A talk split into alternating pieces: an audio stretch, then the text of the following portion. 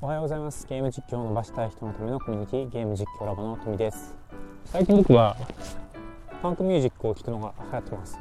パンクミュージックって知ってますか？ちょっとなんか最近はあんまり流行ってないのかもしれないですね。すっごい昔だとセックスピストルズっていうまあパンクバンドの走りというか走りであって最強のバンドがあるんですけど、えーセックスピストルズAnarchy in the UK とかそういう歌曲があるんですけどみんな。そうな。僕が多分10いや生まれてないぐらいに出てきたバンドですね。僕がパンクを聴き出したのは、まあ、メロコアっていうジャンルが流行りだしてからなんですけど、えー Bad Religion とか、えー Offspring とかメロコア全盛の時代っていうのがあってすごい疾走感で、えー激しいテンポで、えーまあ、モヒカンの人とか 分かりやすくパンクです。モヒカンの人とか、えっと、レコードのジャケットとかレコードじゃないですね。CD 当時はね CD だったんですけど、えー CD のジャケットがバンドの人たちが学ランみたいなのを着てちょっとなんかナチズム的な服装をして顔はすっげえバカな顔しているみたいな。あと化粧してたり。もうなんか俺はどこにも所属してねえみたいなえっと大きな組織とか無関係でえやってやるんだみたいな、まあ、ちょっとヒッピーとは違うんですけど、まあ、そういう人たちがやってたんですね。でそれを聞いてた僕らも勉強なんか知らんねえみたいな。もうパンク聞いて、好きなことしてればいいじゃんみたいな。いう感じで一時期すっごい聞いてたんですねパンク。で俺はなんかこんなところじゃやこんな場所にいるやつじゃねえって自分で勝手に思い込んでみんながみんな好き勝手なことを言ってえっとなんだろうな。喧嘩してるやつもいればあまあ、部活に励んでるやつ部活に励んでたんですけどなんかこう音楽が自分たちの結構アイデンティティを作ってたみたいなそういう時期がありました。そうですね。僕は大学に入って、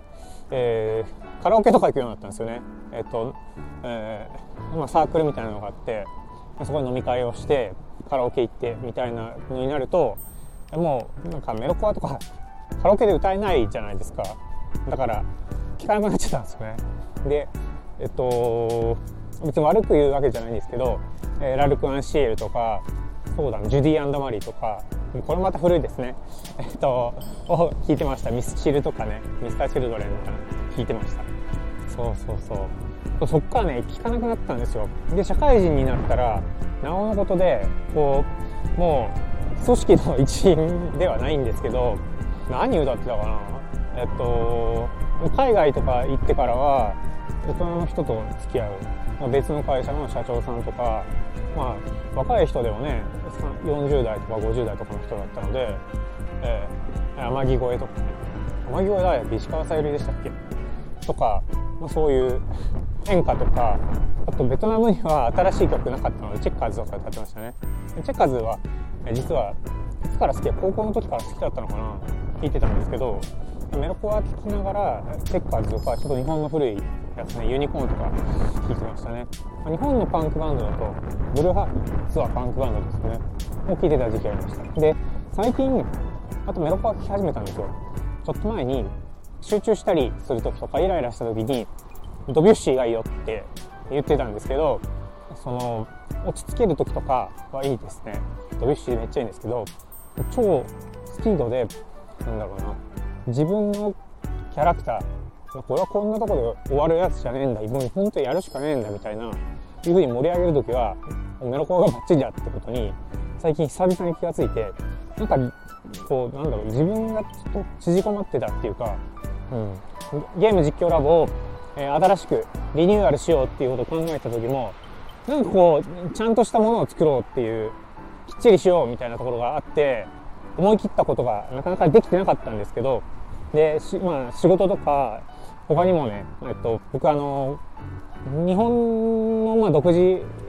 芸能をまあ海外に伝えるような YouTube チャンネルの今運営もしてるんですけどそういうのとちょっといろんな感じで板挟板挟みに実はなっててこれ言うの初めてなんですけど結構自分なりに苦しんでたところだったんですけど最近急にパンクを聴き始めてさっき言ったメロコアを聴き始めてなっていう。なんかすげえ俺甘いなって思っ思う。なんかこう一個なんかちょっとネジが取れたようなそんな感じに今なっててすげえちょっと気持ちいいんです。ネジが外れましたね。ネジが外れながらも自分の良さをしっかり活かすっていうかビジネススキルだったりメロメロコアを聞かなくなってから身につけた、えー、ビジネススキルとかプロジェクトマネージメントとか、ま、海外のね海外ビジネスの仕方とかそういういろんなものを含めて僕は持ってゲーム実況ラボっていうのを作ったんですけどそれを今度 NFT も入れて新ゲーム実況ラボを立ち上げようとしてていろんなメンバーにも手伝ってもらいながらやろうとしてるんですけどなんか思い切ってやるしかないなっていうことをこのこのこの2日ぐらいですね一気になんかぶっちぎまだぶっちぎれてないです。ぶっちぎりつつあるところです。そう。どういうところを目指そうかとしてるかというと、えー、ゲーム実況ラボ。とにかくそこにいる人たちが自分の好きな活動をしてで結果他の人にもその価値が提供できるような。でそれは何でかっていうと NFT という共通の価値観というものを作っていってそれが目に見える形で価値として、えー、出てきますのでその価値を高める。それを持ってたら当然ですけど、まあ、あの金銭的な価値もありますし持っていることでの絆ですよね。僕らはラボの NFT を持ってやってんだっていう絆。で前にもちょっと話したかもしれないんですけど得意な人が得意でない人とか新しくそのジャンルを学びたい人たちに教える仕組み。だから新しくラボに入った人とかゲーム実況を始めたばかりの人も